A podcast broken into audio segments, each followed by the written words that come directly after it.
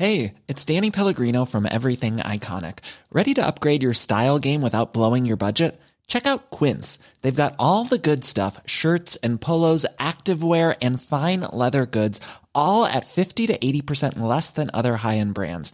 And the best part? They're all about safe, ethical, and responsible manufacturing. Get that luxury vibe without the luxury price tag. Hit up quince.com slash upgrade for free shipping and 365 day returns on your next order. That's quince.com slash upgrade. Ich habe ja auch noch die Ausbildung auch gemacht. Ich bin ein externierter Altenpfleger. Für mich persönlich war es wirklich so, dass man direktes Feedback bekommt in solchen sozialen Berufen. Man hat ja mit Menschen zu tun, man hilft diesen Menschen. Ja, also grundsätzlich kann ich sagen, also Reisen bildet oder erweitert den Horizont. Da habe ich dann auch direkt zwei Filme rausgebracht. Das waren meistens, wir haben es immer gesagt, Action-Pornos. So habe ich dann für Adidas, das Adidas Tickline-Team gegründet und äh, gemanagt. Zu Spitzenzeiten waren wir 15 Athleten, Athletinnen aus 13 verschiedenen Nationen mir nutzt ja nichts, wenn ich am schönsten Ort der Welt bin, aber es zwischenmenschlich nicht funktioniert. Und ich war in dieser Walze gefangen und habe dann auch dann dagegen angekämpft, aber irgendwann habe ich gemerkt, oh, dass das, das nicht schaffen werde. Wenn wir bei dem Schluss nicht diese Menschen getroffen hätten, sondern auch irgendwo in einem anderen Abschnitt gewesen wären, in der Schlucht, ähm, wäre das sehr gefährlich geworden. Man gibt's bei uns ja auch Hetze und Wut, ne? das ist halt immer das Gegenteil von Freiheit. Ist manchmal besser vielleicht Nein zu sagen, anstatt sich für eine Gruppe mitreißen zu lassen. Das ist mutiger. Heute zu Gast der Extremsportler und Filmemacher Olaf Obsommer.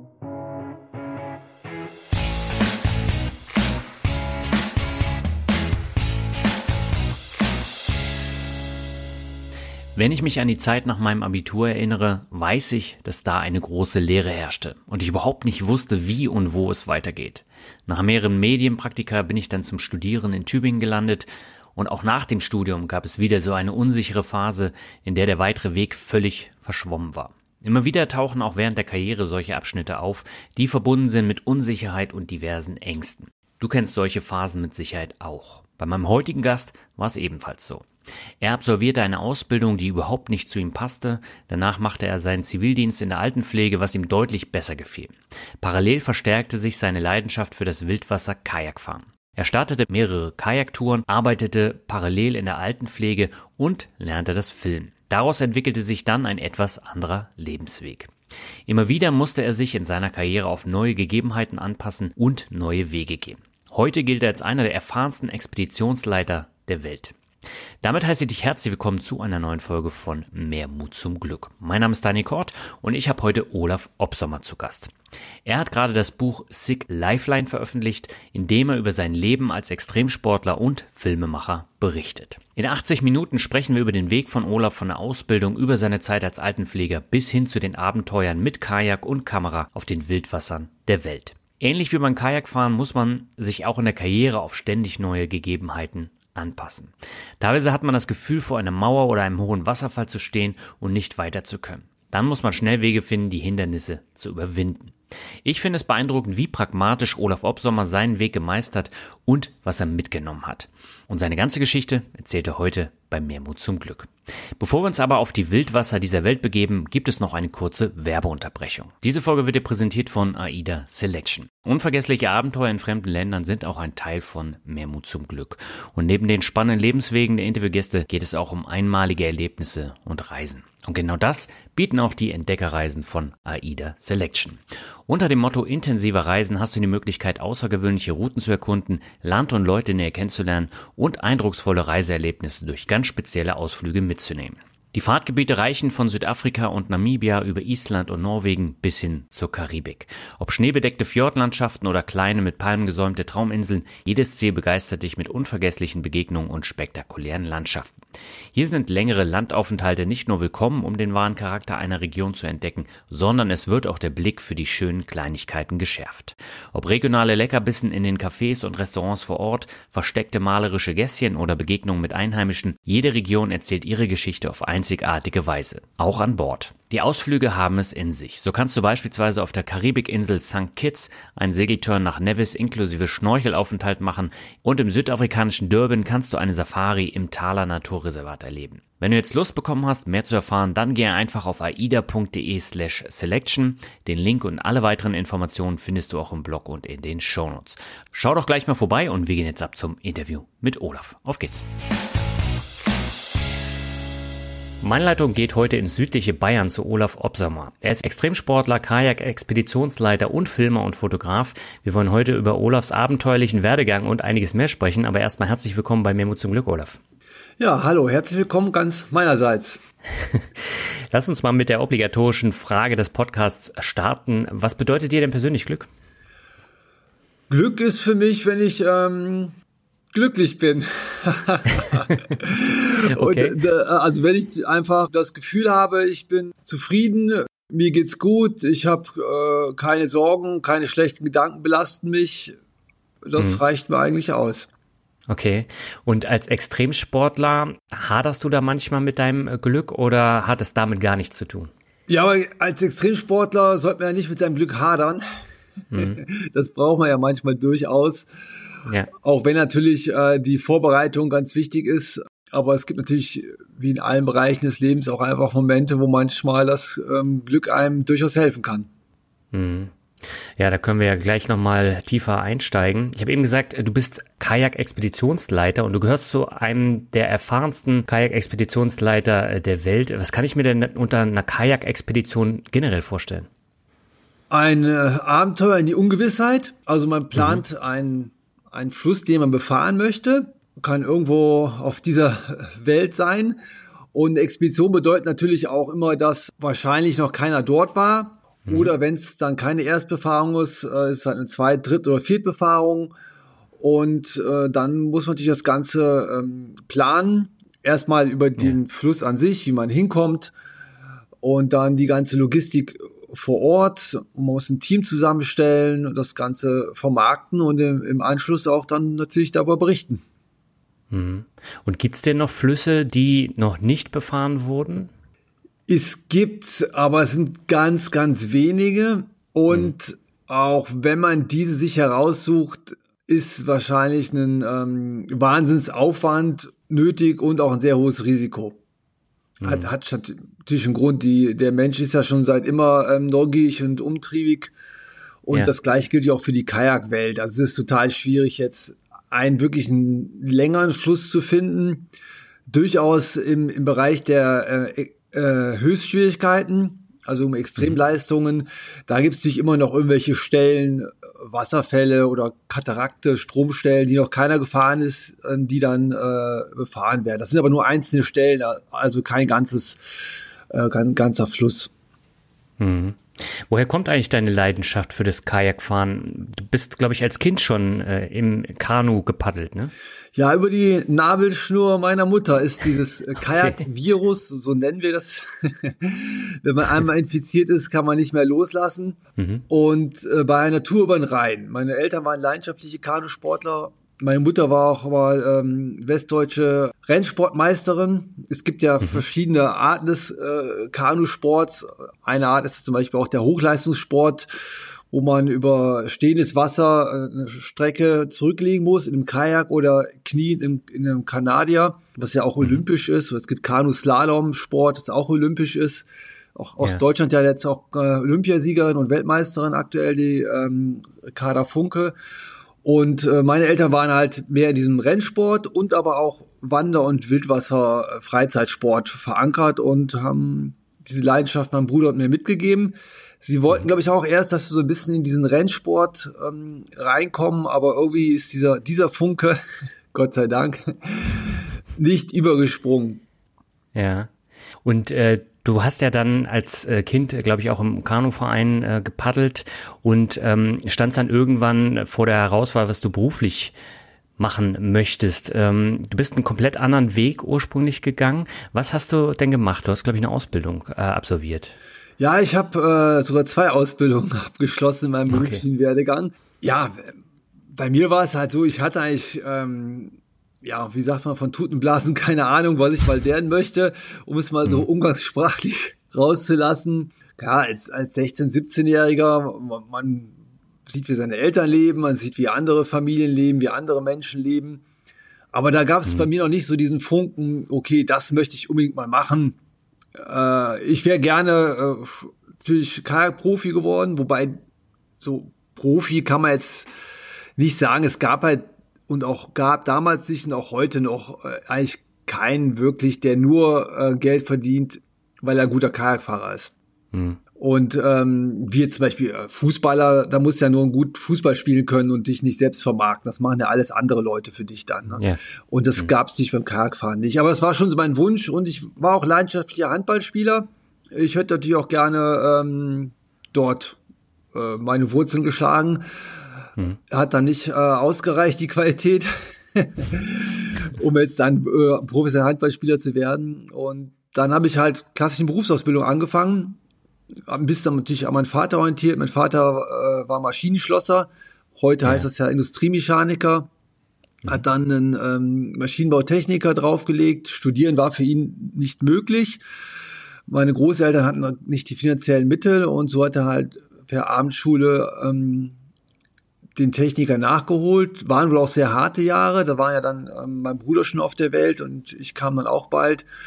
Mhm. Und der ist ja dann, ähm, das geht ja über vier Jahre, wo der halt ähm, zweimal eine Woche abends und Samstag vormittags quasi immer in die Schule gegangen ist. Und der hat ja auch Vollzeit gearbeitet. Ja. Und äh, ja, ich habe dann auch ähm, erstmal gesagt, ich mache eine Berufsausbildung, so als Grundstock und wollte dann mhm. ähm, Maschinenbauingenieur werden. Also meine Eltern wollten mir das ermöglichen. Mein Bruder hat eher den kaufmännischen Weg eingeschlagen, hatte jetzt kein Interesse an was Technischen. Aber irgendwie bei der Ausbildung habe ich schon gemerkt, das ist nicht so meine Welt. Also gerade erstmal diese, dieses ähm, Arbeiten an den Maschinen hat mir schon Spaß gemacht, aber das mhm. soziale Umfeld äh, der Kollegen, also es war irgendwie äh, ja ganz andere Interessen, ganz andere Gedanken und Leidenschaften und ja, ja es ist dann schwierig da irgendwie, ähm, wenn man sich nicht menschlich aufgehoben fühlt, äh, irgendwie zu, auf Fuß zu fassen, finde ich, weil es mhm. ist, Arbeit ist ja auch dann doch auch äh, was Soziales und auch Teamwork. Es gibt ja ganz Absolut. wenig Beruf, wo man ähm, wirklich sich irgendwo einbaut und nichts mit anderen Menschen ähm, zu tun hat. Mhm. Aber du hast sie abgeschlossen, die Ausbildung. Ja, ja, ja genau. Das, das war eigentlich das äh, Einzige, was ich davon gelernt habe, dass es sinnvoll ist, was zu Ende zu bringen. Mhm. Ähm, und habe dann äh, äh, noch Maschinenbau angefangen zu studieren. Aber ja. ich habe dann schon nicht mehr wirklich durch Anwesenheit der Uni geglänzt, sondern äh, war schon mehr auf dem Gedanken, ich will was anderes machen und natürlich möglichst viel auch ähm, Wildwasser, Kajak fahren. Und vor ja. dem Studium habe ich äh, noch den Zivildienst geleistet, das musste man damals ja noch. Und ich hätte auch überlegt, zur Bundeswehr zu gehen. Mhm. Tatsächlich, um da, dort zu studieren, da kann man ja Trisemester studieren, also man ist deutlich schneller ähm, fertig mit dem Studium. Ja. Aber bei diesen Informationsveranstaltungen äh, bei der Bundeswehr, es war so ernüchternd, dass die quasi einem nicht garantieren konnten, dass man dann nach seinem Studium auch bei der Bundeswehr in dem Bereich, was man studiert hat, auch arbeiten wird. Mhm. Und das war genau, mh, also es waren alle, die dort teilgenommen haben, haben alle mh, gesagt und keiner von denen hat gesagt, er geht dahin, weil es ist ja, ich sag's einfach mal idiotisch. Man eignet sich ein, ein Wissen ein über drei Jahre, hat Spaß an dem Wissen und dann macht man vielleicht was, muss man was ganz anderes machen für die nächsten sieben Jahre. Also wenn man mhm. diese ähm, Laufbahn bei der Bundeswehr einschlägt, dann gilt es als Offizierslaufbahn und man muss sich für zehn Jahre verpflichten, wenn man bei der Bundeswehr studieren will. Ja. Ich weiß gar nicht, ob das immer noch so ist. Dass wir reden ja jetzt über ähm, vergangene Zeit. Vergangene Zeit. Das ist ja jetzt, jetzt mhm. muss ich mal überlegen, das ist ja schon lange her. Das ist ja fast 30 Jahre her, genau. Aber ich kann mir vorstellen, dass es noch immer ähnlich ist für vielleicht für junge Leute, die da ein äh, Interesse haben, so einen Weg einzuschlagen. Hm. Also ich war jetzt nicht der geborene äh, Pazifist. Ne? Ähm, also ich bin schon der Meinung, wenn mich jemand angreift, äh, würde ich mich auch verteidigen ähm, bis aufs Blut. hm. Und äh, habe dann aber trotzdem gemerkt, dieser ganze hierarchische Apparat, der hat mir einfach nicht ähm, gefallen. Und dann habe ich halt äh, ambulante Altenpflege geleistet als Zivildienst. Ja. Und bei einer bei der Kirchengemeinde, bei der Diakonie und äh, dort habe ich dann ähm, eine wunderschöne Zeit gehabt, ne? auch sehr äh, cool und wilde Zeit, mhm. freie und gedankenlose Zeit, weil es ist mhm. ja ein begrenzter Zeitraum gewesen für 15 Monate. Und dem habe ich mich völlig hingegeben. Okay, ich wusste, das sind diese 15 Monate. Ich muss mein, äh, meine Arbeit natürlich leisten, aber ich kann natürlich dann äh, alles Mögliche machen. Und wir haben natürlich äh, wilde Partys gefeiert in der Zeit, äh, schon so ein bisschen wie auch Klischee-denken. Wobei ich muss zurückdenken, mein, mein Vater, als der mir von der Bundeswehr erzählt hat, der hat mir erzählt, das war die schlimmste Zeit. Da hat er in seinem Leben, ähm, da wurde er nur gesoffen und äh, dick geworden ist er. Und vielleicht hat das auch nichts mit der Bundeswehr und Zivildienst zu tun, vielleicht auch mit dem Alter so ein bisschen, dass man die einfach da mit anderen Menschen zusammenkommt. Ja. Aber ist natürlich auch, ich fand es schon im Nachhinein cool, einfach das will man natürlich auch nicht sein Leben lang machen. Ne? Das ist ja irgendwie dann auch mhm. äh, hirnlos. Aber wenn man natürlich so eine befristete Zeit hat und weiß, okay, jetzt mache ich das, dann gehe ich halt ähm, drei, vier Mal in der Woche abends feiern und ähm, lass es mir äh, ja, in dem Sinne gut gehen, war natürlich dann äh, ja, sehr attraktiv. Und du bist ja tatsächlich dann in der Altenpflege auch beruflich tätig geworden danach. Ja, es hat mir auch unheimlich Spaß gemacht, weil ich dann mhm. tatsächlich das Gefühl hatte, ich ja, ich leiste was Sinnvolles. Jetzt nicht, dass eine Arbeit als Maschinenschlosser sinnlos ist. Ich meine, es werden ja dort äh, Produkte hergestellt, die wir Menschen brauchen. Ne? Ja. Aber so für mich persönlich war es wirklich so, ähm, dass man direktes Feedback bekommt in solchen sozialen Berufen. Man hat ja mit Menschen ja. zu tun, man hilft diesen Menschen, ähm, gerade jetzt im Sinne bei der Altenpflege. Und man erfährt eine direkte Dankbarkeit und eine Rückmeldung. Das ist natürlich sehr schön. Wir, wir Menschen äh, haben ja eigentlich ein Belohnungssystem. Mhm. so funktionieren wir ja mit dem äh, Dopamin. Und äh, das bekommt man natürlich dann dort auch direkt. Und das tut einem äh, einfach gut. Und äh, so hatte ich dort auch das Gefühl, das macht einfach Spaß. Und man ähm, muss ja weitestgehend sein Leben arbeiten, um auch äh, es finanzieren zu können. Und dann hatte ich mir überlegt, okay, wenn es mir so viel Freude bereitet und so viel glückliche und schöne Momente, dann äh, werde ich versuchen, in diesem Beruf zu arbeiten. Mhm. Habe ja auch noch die Ausbildung auch gemacht, bin ein externierter Altenpfleger. Ich habe dann aber während des Berufs gemerkt, das ist schon in gewisser Art und Weise ein sehr harter Beruf. Ja. Einmal natürlich körperlich. Mein damals habe ich das, ich war austrainiert, ich war 21, ich habe gar nicht verstanden, warum die alle so jammern, ne? Aber Ja, ich habe ja dann äh, mit ähm, Menschen zusammengearbeitet, die waren ja teilweise 50, 60 oder, oder mhm. auch manche waren 63 und ich bin jetzt selber 52. Und rückwirkend kann ich jetzt verstehen, man, da tut halt manchmal das eine oder andere Körperteil einem weh. Ne? So, äh, ja. Der Körper ist auch verschleißt, äh, bei dem einen mehr oder weniger. Aber was mir am meisten Sorge gemacht hat, diese äh, psychische Veränderung, habe ich das Gefühl, bei diesen ähm, Menschen in der Pflege. Also irgendwann mhm ja, in der Pflege passieren natürlich Dinge, die sind nicht okay. Das weiß man. Ja. Wird in den Medien manchmal auch publiziert, aber es liegt nicht am Pflegepersonal, sondern an den Arbeitsbedingungen. Also muss ich das so vorstellen, ja. man kommt zu seiner Arbeit, hat, ich nenne es einfach mal einen Berg Arbeit, jeden Tag zu leisten. Mhm. Und man weiß nie, man wird den ganzen Berg schaffen. Ja. Also das heißt, die, die, es hört sich, mein, man arbeitet durch den Menschen. Berg hört sich jetzt vielleicht so krass an, aber im Prinzip ist es ja, man muss eine gewisse Arbeit äh, äh, schaffen und man schafft es nie.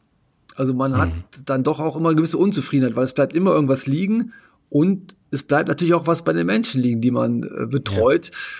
Und das äh, ist keine schöne Situation für die Menschen, natürlich ist recht nicht, die dort drunter leiden, aber auch nicht für das Personal natürlich. Hm. Das ist ja heute noch viel schlimmer als damals. Das ist, was ehrlich gesagt mich ein bisschen erschreckt, wenn ich manchmal noch mit alten Kollegen spreche und jetzt noch drin sind, die sagen, gut, dass du raus bist. Oder ich treffe mhm. wahnsinnig viele, die gesagt haben, sie haben aufgehört, weil es einfach nicht mehr zum Aushalten war. Mhm. Aber es ist ein leidiges Thema, weil es ist eigentlich schon auch seit 30 Jahren bekannt und es passiert ja, ja nichts. Ich meine, jetzt haben sie alle mal geklatscht ähm, während Corona für die ganze Pflege, äh, Menschen, die in der Pflege arbeiten, aber ja, Weißt es du? hat sich nicht viel geändert. Ich glaube nicht, dass sich wirklich was nee, geändert hat. Das ist äh, das Problem. Und äh, du hast in deinem Buch Sick Lifeline, was jetzt im September rauskam, am Anfang ein Erlebnis aus der Pflege geschildert, das für dich vieles geändert hat. Was ist denn da genau passiert? Ja, es, man hat natürlich auch manchmal einfach mit sehr tragischen Schicksalen der Pflege ähm, wird man konfrontiert. Äh, klar, manche Menschen einfach nur alt, kommen irgendwann in, mhm. in ein Pflegeheim und es ist auch nicht viel, ähm, ich hole noch ein bisschen aus, deine Frage ähm, äh, beantworte ich dann gleich ein bisschen direkter, aber ja. ähm, ich wollte mal kurz auf die Pflege eingehen, weil viele mhm. Menschen ja auch äh, so sagen, ich kann meine Eltern ja nicht in ein, in ein Pflegeheim geben. Also ein Pflegeheim ist wirklich ein guter Platz, äh, kann ich auch einfach sagen, weil ich habe ganz viele Erfahrungen gemacht, dass viele Familien, und ich war ja auch ähm, anderthalb Jahre zu Hause bei Menschen, habe dort Pflege geleistet und auch während der Ausbildung habe ich noch ambulante Pflege geleistet. Das ist schon ein, ein dickes Paket, was man da stemmen und tragen muss, äh, wenn ja. man zu Hause jemanden pflegt in der eigenen Wohnung. Und viele schaffen halt nicht oder ähm, kriegen dann Gewissenskonflikte. Sie sind eigentlich am Ende, also wirklich körperlich, äh, mental mit der Situation total befordert. Mhm. Aber sagen sie, sie können nicht loslassen, weil ähm, man, man, sie können ja nicht den Menschen, den sie pflegen, meistens ist es ja auch der äh, geliebte ähm, Ehepartner oder Partnerin, meistens mhm. sind es ja die, die ähm, Frauen, die älter werden, aber die, die Männer werden oft auch gepflegt oder die Angehörigen pflegen das und alle haben dann irgendwann Gewissenskonflikte. Ja. Und davon muss man sich eigentlich frei machen. Man muss, es hört sich jetzt zwar egoistisch an, aber einfach auch auf sich und seine eigene Lebenssituation, auf die Familie schauen und man kann ja auch in diese Einrichtungen äh, jeden Tag hinfahren.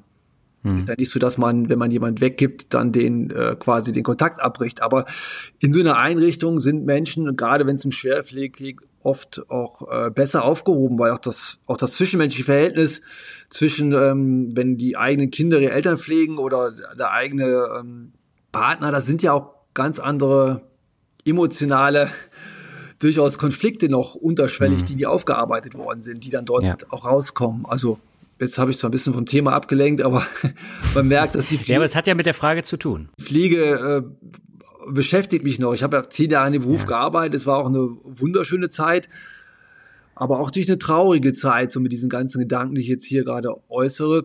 Mhm. Man erzählt ja weniger diese ganzen äh, schönen Momente, die man dort wie erfahren hat. Und einer von diesen Momenten, die mich auch sehr geprägt hat, war, dass äh, ein äh, neuer Mensch kam zu uns in der Einrichtung und äh, der Mann war sehr jung, 62. Der mhm. hatte ähm, einen äh, Herzinfarkt erlitten. Mhm. Und dann äh, bei dieser Bypass-Operation kommt häufig vor, dass man dann einen Schlaganfall erleidet. Und das ist ja sehr kritisch, weil er dann nicht festgestellt wird. Und beim Schlaganfall mhm. ist ja ganz wichtig, dass so schneller die Hilfe kommt, umso geringer sind nachher die äh, Schäden, die äh, entstehen können durch den Schlaganfall. Es gibt ja Menschen, ja. wenn die direkt behandelt worden sind, da würde man gar nicht merken, dass die mal einen Schlaganfall hatten. Hm. Aber umso länger die keine Hilfe bekommen, umso größer sind natürlich dann die Auswirkungen. Und bei dem Mann war es schon dann, ähm, er konnte schon noch am Leben teilnehmen, ne? also auch so motorisch, er konnte selber essen, war alles hm. sich sehr verlangsamt, äh, auch mit Laufen war schwierig. Aber ähm, ich hatte dann eine Situation mit ihm äh, bei der Grundpflege im, im Bad, wo er mir auch so gesagt hat, ah, das ist schon traurig. Er hat auch geweint, er hat sich das ganz anders vorgestellt. Er hat also sein Leben mhm. lang gearbeitet, war erfolgreicher Geschäftsführer, ist dann in Rente gegangen, hat sich eigentlich gedacht, jetzt geht mein Leben erst los. Mhm. Und äh, ja, eigentlich war es genau das Gegenteil. Ne? So, mhm. Ich weiß jetzt auch nicht, was da zwischenmenschlich war. Wir haben seine Frau eigentlich nie gesehen bei uns. Äh, das spielt natürlich auch noch eine Rolle. Ähm, hm. Aber für mich war dann wie so ein Groschen gefallen. Okay, krass, gut, das heißt ja nicht, dass das jedem so passiert, aber es kann einem natürlich passieren auch grundsätzlich, dass wir viel zu viel Zeit mit der Arbeit verbringen hm. und auch damit uns Gedanken zu machen, einen Wohlstand anzueignen. Wir haben ja alle einen guten Wohlstand, aber es geht ja dann doch, hm. ähm, ja, schon immer mehr haben wollen. Ne? So. Und dann um sagen, später, wenn ich alt bin, ähm, lass es mir dann gut gehen. Das ist, hm. ich meine, warum soll es nicht jetzt schon richtig gut gehen lassen, wenn man, wenn man jung ist? Man kann ja trotzdem arbeiten, aber man muss ja auch nicht sagen, ich höre da mit 60 oder 62 65, 67 ist ja jetzt eh ähm, auch länger, aber gar nicht dieses feste Datum, sondern lieber zu sagen, wenn mir die Arbeit auch Spaß macht oder so, vielleicht reduziere ich es irgendwann mal, aber ich, ich setze es halt fort. Ja. Ich glaube, das ist die zentrale Frage. Also die kommt immer wieder in diesem Podcast auch vor und also es kommt immer häufiger dann ähm, raus, dass man das Leben vorher genießen sollte und dass man sich auch einen Job suchen sollte, der einem Spaß macht, dass man da nicht 30, 40 Jahre dann äh, am Schreibtisch sitzt oder in der Halle arbeitet und es macht überhaupt keinen Spaß und dann geht man in Rente und dann passiert sowas, was du eben geschildert hast. Ja, es ist, es ist eine zentrale Frage. Natürlich ist das die hm. auch ein bisschen privilegiert, ne, weil es gibt ja. einfach tätig, also die Gedanken, ne, also, die wir jetzt hier äh, äußern, weil natürlich gibt es auch Berufe, ja, die werden wahrscheinlich keinen Spaß machen, aber die müssen gemacht werden. Ne, so, mhm. ähm, und äh, ich habe auch mal einen interessanten Beitrag von einer, so einer Psychologin gelesen dazu, also Arbeit muss nicht Spaß machen, unbedingt. Ne? Arbeit ist halt Arbeit. Die hat einen mhm. Zweck, dass man äh, Geld verdient und ähm, das Geld braucht, um dann sich einen, äh, einen gewissen Lebensstandard zu finanzieren. Das ist natürlich, ja. ja. Ich meine, es ist, wenn man es weiter überlegt, es sollen ja irgendwann, ich weiß gar nicht, wie viele Jobs, äh, ich habe jetzt die Prozentzahl äh, nicht im Kopf, aber schon durch Roboter ersetzt werden. Das wird ja, ja. kommen. Ne, das kann ja, mhm. kann man ja jetzt sagen, nee, aber im Prinzip bin ich mir sicher, dass das kommen wird das geht natürlich gerade bei vielen Sachen, wo auch gerade äh, Montage ist ja jetzt schon, dass dort viel mit Robot unterstützt wird. Aber gut, die brauchen auch keine Pause, ne? Die können halt 24-7, äh, ne? Mhm. So, und das wird sicherlich kommen. Und irgendwas müssen die Menschen ja dann auch machen, alle. Ich meine, wir werden ja nicht weniger, sondern eher mehr. Und wichtig ist, glaube ich, schon, dass man auch irgendeine Aufgabe hat. Absolut, aber es kommen ja auch neue Jobs dann äh, damit einher. Es kommen auch neue Jobs damit einher, klar, logisch. Mhm. Ne? Die, die, die große Frage wird sein, welchem Verhältnis ne, ähm, das ja. sein wird. Und was man auch für Qualifikationen braucht. Das ist ja auch, ich, auch ganz wichtig ist ja eigentlich die Bildung. Ich finde, da wird bei uns viel zu wenig Wert drauf gelegt. Und es mhm. ist ja immer noch so, dass ähm, Menschen aus besser situierten Haushalten einfach bessere Chancen haben und auch bessere mhm. Berufe bekommen. Und äh, das zeigt da eigentlich, das liegt jetzt äh, nicht an dem Geld, sondern ja, doch, weil das Geld dich ermöglicht, denen eine bessere Bildung zu ermöglichen. Aber im Prinzip äh, wäre toll, wenn alle Menschen bei uns äh, die Möglichkeit hätten, eine gute Bildung mhm. zu bekommen. Und das würde auch ja. viel helfen, auch mit der ganzen Unzufriedenheit, die jetzt ist, weil manche Sachen ja auch äh, einfach nicht so zu verstehen sind, wenn man jetzt vielleicht nicht ganz so viel Bildung hat. Ne? Hm. Ja, das ist momentan halt eine Herausforderung und das schlägt ja dann auch um in äh, negative Meinungsmache und das ist jetzt momentan eine sehr kritische Zeit, weil genau die Leute eben nicht abgeholt werden. Ja, ja, es ist, ich, also ich frage mich da immer, gerade weil ähm, auch bei den politischen, ne, so was so mitkriegt mit dem ganzen Rechtsdruck. Äh, dürfen wir eigentlich politisch reden bei einem Podcast oder? Klar. da kann ja sein, dass manchmal Politik ist ja immer ein gefährliches Thema auch. Ja. Kann ja durchaus Wut erzeugen bei manchen Menschen Gedanken. Mhm. Aber diese, ich kann verstehen, wenn jemand unzufrieden ist in unserem System, gibt genug Punkte, wo ich sage, okay, das äh, sollte vielleicht anders und besser laufen, aber ich habe immer kein Verständnis oder tut mir schwer zu verstehen, warum man dann äh, seine Stimme eine Partei gibt, die halt einfach rechtsradikales Gedankengut hat. Ne? So, ich meine, das ist einfach ja, die auch nichts ändert, sondern die einfach nur Meinung äußert. Ja, ja, das, das ist immer alles, das, das ist immer alles mal hingestellt. Ne? Selbst wenn die ja. jetzt, äh, also ich sehe das auch so, aber es geht ja eigentlich nur darum, finde ich, das ist ja ein menschenverachtendes Gedankengut. So. Ja. So, es ist einfach, Rassendenken ist äh, menschenverachtend und auch mehrfach nachgewiesen, dass das äh, äh auch nicht stimmt. Und gut, es gibt ja eh keine menschlichen Rassen, das ist ja auch ein, ähm, gibt's ja nur bei Tieren. Aber das ist, ähm, also demnach müsste ja die Menschen, ich glaube aus Jamaika, die Menschen haben ja den, fast den größten Genpool, also zigfach höheren äh, Geninformationen als die Menschen aus Europa.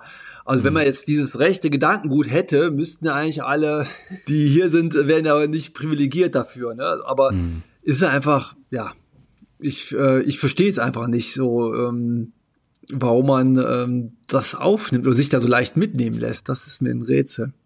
Hm. Aber äh, da, da kommen wir ja gleich nochmal im weiteren äh, Verlauf des Gesprächs drauf. Also wenn du andere Kulturen kennenlernst und auch andere Gegebenheiten dann kennenlernst, dann siehst du vieles im eigenen Land komplett anders. Und das war bei dir ja auch der Fall. Ja, also grundsätzlich kann ich sagen, also Reisen ähm, erbildet oder erweitert mhm. den Horizont. Da gibt es ja auch zahlreiche Philosophen, die da schon was Schlaues zu gesagt haben. Aber ja. was mir, was ich grundsätzlich festgestellt habe, ist jetzt auch keine Überraschung. ja, es sind ja überall Menschen, die ein Herz, das Herz an der richtigen Stelle haben, sich nach Liebe sehen. Ja. Und alles, was diese Menschen quasi äh, auf Abwägen gebracht haben, sind ja in der Regel irgendwelche Ideologien, verkehrte Ideologien, mhm. äh, Religionen. Jetzt, ich meine, ich würde doch mal gerne Glauben und Religion trennen. Ja. Der Begrifflichkeit, ne? Das, weil eine Religion, finde ich, ist, also auch was man da liest, das hat für mich nichts mit äh, Freiheit und Liebe zu tun. Mhm. So, und äh, aber wenn du, wenn du auf der Welt unterwegs bist, meiner Mensch ist vom Grund her eigentlich äh, äh, freundlich, offen, interessiert und hilfsbereit. Mhm. Wenn er jetzt nicht schlechte Erfahrungen gesammelt hat, traumatisiert wurde oder einmal ihn geärgert hat, ne, so dann ist was anderes. Aber so das Grundsätzliche und ähm, das finde ich halt einfach, ja, das, das sollte jeder mal erfahren. Mhm. Ja, absolut. Dann wird, da wird das Ganze vielleicht auch anders, das wird das Ganze auch anders vielleicht sehen dann. Ja, absolut. Wir schweifen so ein bisschen ab. Ähm, wir sind ja eigentlich hängen geblieben bei der Frage, ähm, was passiert jetzt äh, nach dieser Situation, äh, die du im Altenheim hattest? Und welche Frage hast du dir denn dann gestellt? Ähm, dass du komplett auf das Thema Kajakfahren setzt oder dass du eine Mischform wählst? Äh, wie, wie bist du da vorgegangen? Ja, ich habe erstmal auf, auf eine Mischform gesetzt. So, ähm, mhm. ich habe mir gesagt, okay, ich versuche das jetzt mal ein paar Jahre, weil ich kann ja auch, ich habe ich kann auch noch mit 27 dann anfangen zu studieren. So, ja. äh, dann, wenn man dann ein bisschen Gas gibt, ist man auch in, in zumindest an der Fachhochschule in dreieinhalb Jahren durch, ne? Mhm.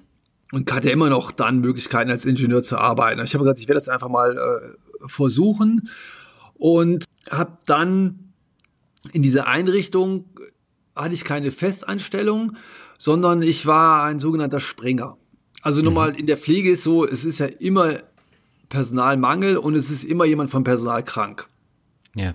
Aber die, das, um mal zurückzukommen zu dem Bergarbeit, der jeden Tag ansteht, ist ja logisch. Den können nur eine Summe X an Menschen leisten. Und wenn er einer ausfällt, muss der auch akut ersetzt werden, weil sonst schafft, sonst wird die Situation noch schlimmer. Mhm. Und das war eine relativ große Einrichtung mit, ähm, wie so eine kleine Stadt mit sieben Häusern und 42 Menschen, die dort gelebt haben in den äh, einzelnen ähm, äh, Häuserblöcken. Okay. Und so bin ich quasi immer dort, wo halt gerade äh, jemand krank war oder ausgefallen ist, äh, eingesprungen. Das war natürlich mhm. auch eine total interessante Zeit, weil ich war ja in, in, in sieben verschiedenen Teams quasi immer. Und okay. jedes Team, also jedes Haus hat ja dann seine, seine Pflegeleitung und die Leitung ist ja auch anders. Ne? Klar, wir Menschen sind ja auch alle anders. Und das war natürlich einfach eine äh, total interessante Lebenserfahrung, so auch wie man Menschen führt, wie man was leitet, wie man was organisiert. Ähm, oder auch natürlich, wo Probleme sind, hat man dann gemerkt, wo Probleme sind in Teams. Und das war ganz, ganz interessant. Und ich war natürlich immer willkommen. Klar, weil sie mhm. wussten, wenn keiner kommt, dann ähm, äh, müssen sie noch, noch mehr Gas geben, mhm. noch schneller arbeiten. Und natürlich waren immer alle dankbar, wenn ich als Springer gekommen bin. Und also ich war nicht der einzige Springer. Es gab dann irgendwann, glaube bis zu zehn ähm, äh, Menschen, die das gemacht haben, die in der Einrichtung waren, die quasi immer eingesprungen sind. Okay, das heißt, du bist dann einige Wochen unterwegs gewesen und hast dann einige Wochen gearbeitet. Genau, also ich bin dann immer in diesen, das war auch ähm, für mich, so wie gesagt, wie gesagt, in diesen ganzen Teams und dann war es so, dass ich, äh, ja, ich habe in dem, in dem Monat relativ viel weg, weggehauen an Arbeitsstunden, mhm. so ungefähr so 160 bis 180 Stunden. Ja. Äh, in der Pflege und habe mir aber immer nur die Hälfte auszahlen lassen. Okay. Ich habe mir quasi ein, ein, ein, ähm, Zeitkonto angeschafft. Und wenn ich dann äh, ein, äh, wir so zwei Monate oder drei Monate voll hatte, habe ich dann ähm, mir eine Auszeit genommen. Dann mhm. konnte ich hatte ja auch keinen festen Arbeitsvertrag und äh, denen war das äh, klar, war denen wahrscheinlich nicht recht, äh, logisch, aber ähm, ich hätte ja auch nicht die Vorzüge eines Arbeitsvertrags, also Weihnachtsgeld, Urlaubsgeld, sondern ähm, mhm. das gab es nicht auch alles für mich nicht. Aber mein Vorzug war, ich konnte ich, wenn ich sage, nein, ich komme morgen nicht, weil ich jetzt weg bin, äh, drei Wochen, mhm. dann war das so.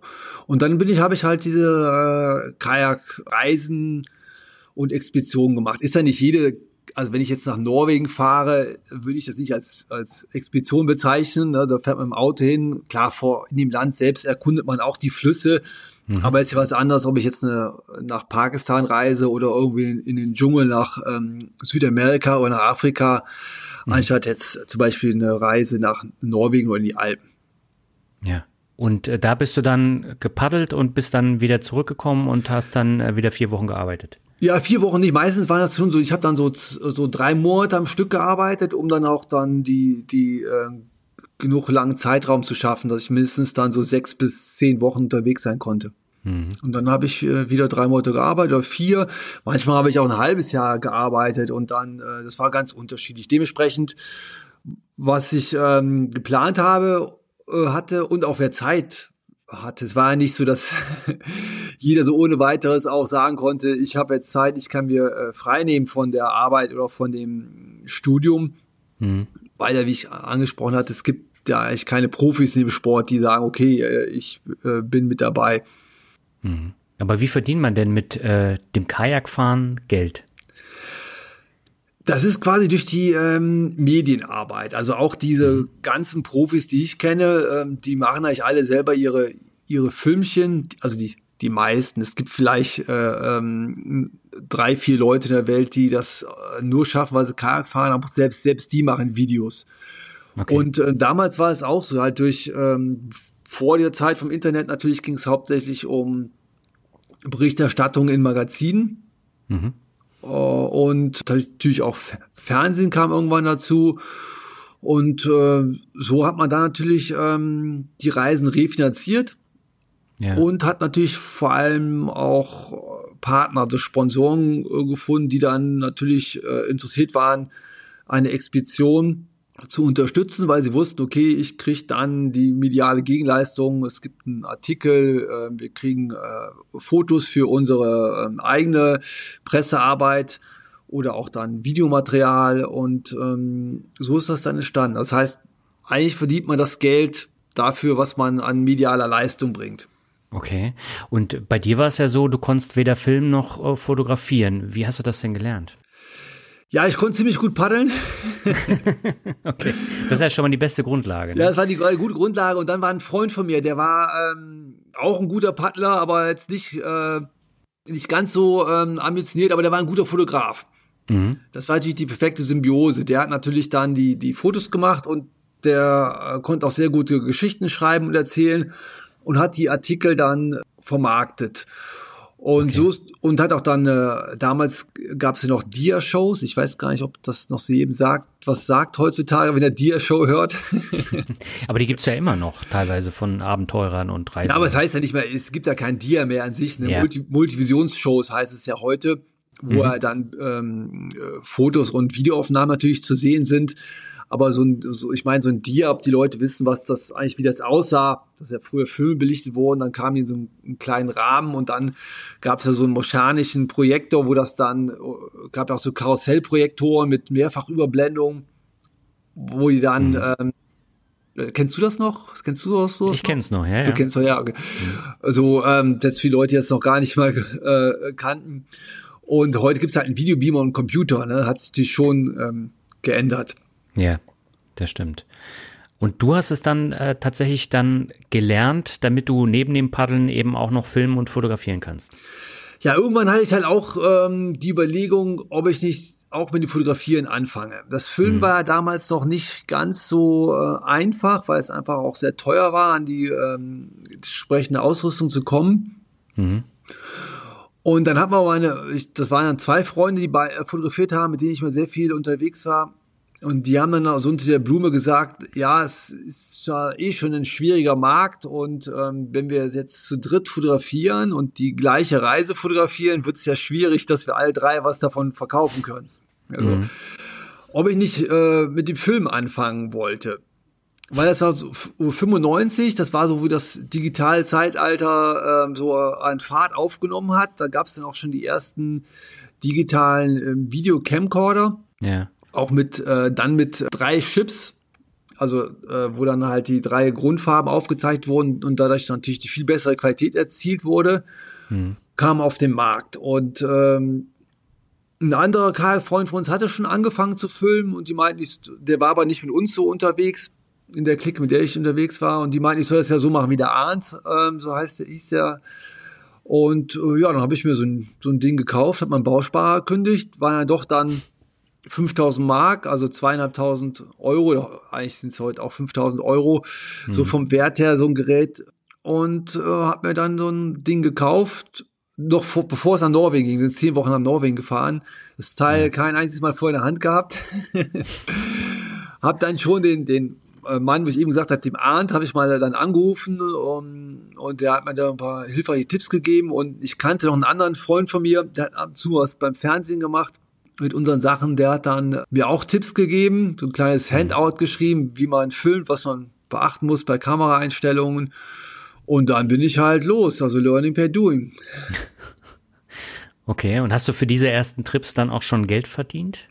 Nee, noch nicht. Ne? Da habe ich so, also wir hatten natürlich dann äh, Sponsoren, weil meine beiden Freunde waren auch mit, die dann das Ganze fotografisch dokumentiert haben. Mhm. Und ähm, dann haben wir natürlich so ein bisschen äh, äh, Sponsorleistung bekommen und dann gab es damals dann auch schon ein sogenanntes äh, Pro-Team. Das war so ein Zusammenschluss von äh, äh, drei Kajakfirmen, die dann so ein eigenes Team ins Leben gerufen haben und die auch unterstützt haben. Und da gab es manchmal auch einen kleinen Reisezuschuss, hat man dann da mal 500 Mark gekriegt, so für die Spritkasse.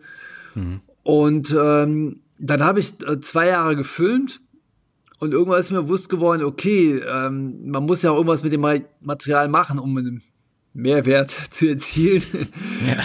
Die, die ganzen äh, Kassetten waren es ja damals noch in der Schublade, nutzen ja einem nichts. Und das war dann auch so, okay, das ähm, war zu dem Zeitpunkt auch noch nicht so einfach. Es gab ja jetzt nicht so viele Leute, die einen Computer zu Hause hatten, der auch äh, solche Datenmengen zu der Zeit verarbeiten konnte. Da gab es eigentlich mhm. fast kaum einen, der es privat hatte.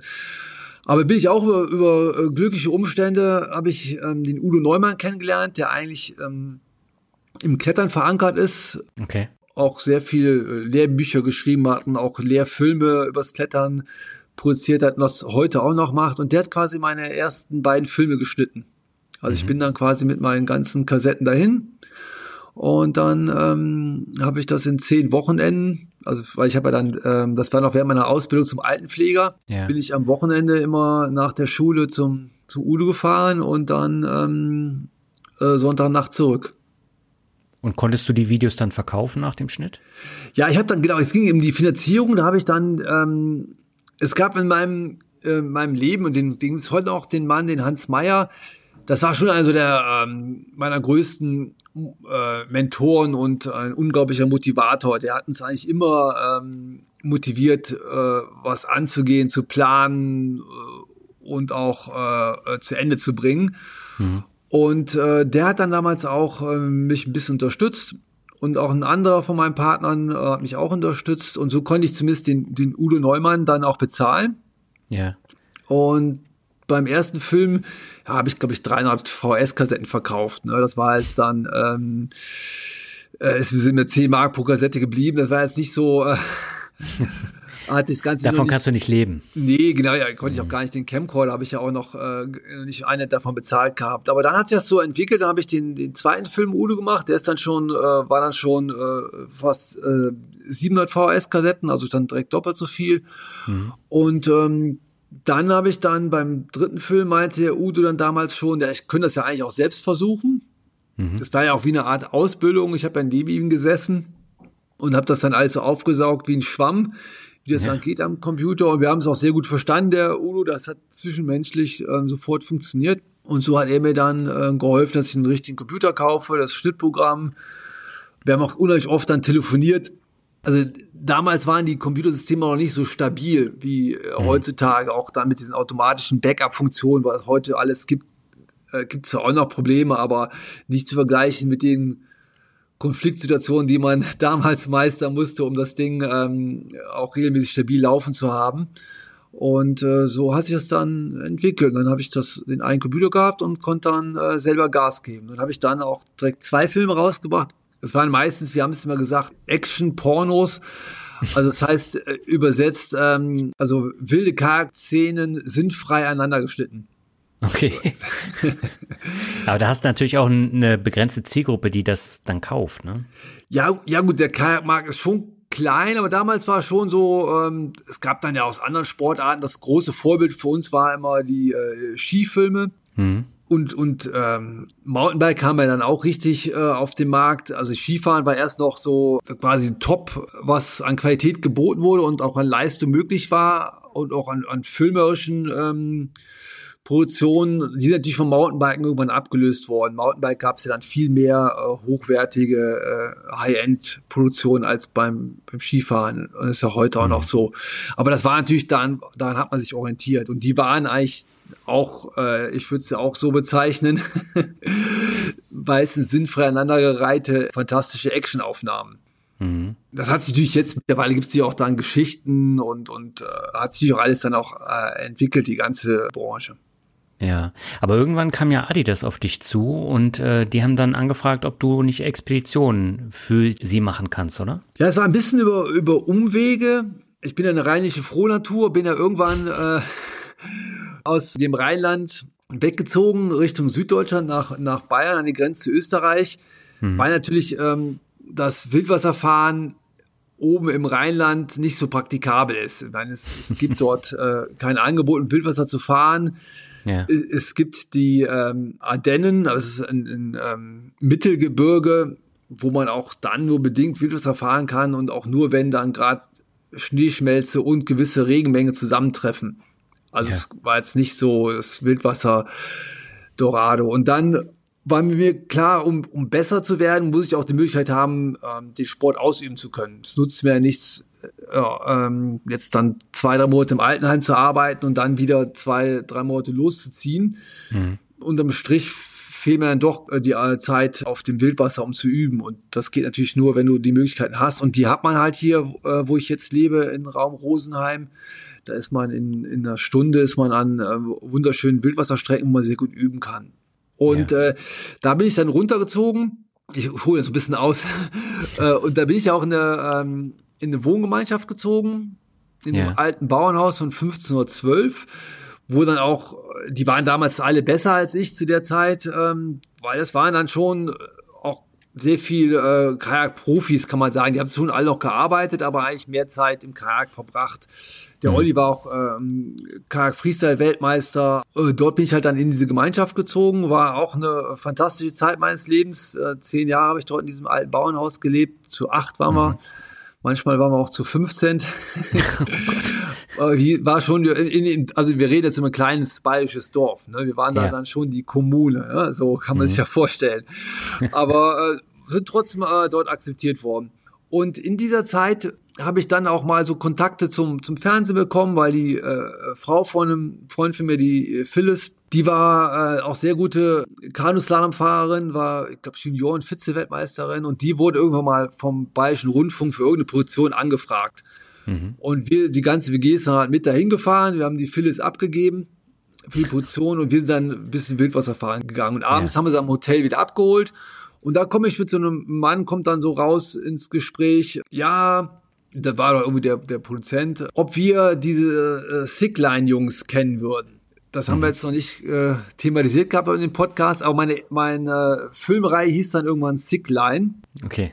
Und äh, die lief auch dann schon auf äh, diversen Abenteuerberg-Filmfestivals. Mhm. Da gibt's ja äh, Unmengen an Festivals weltweit.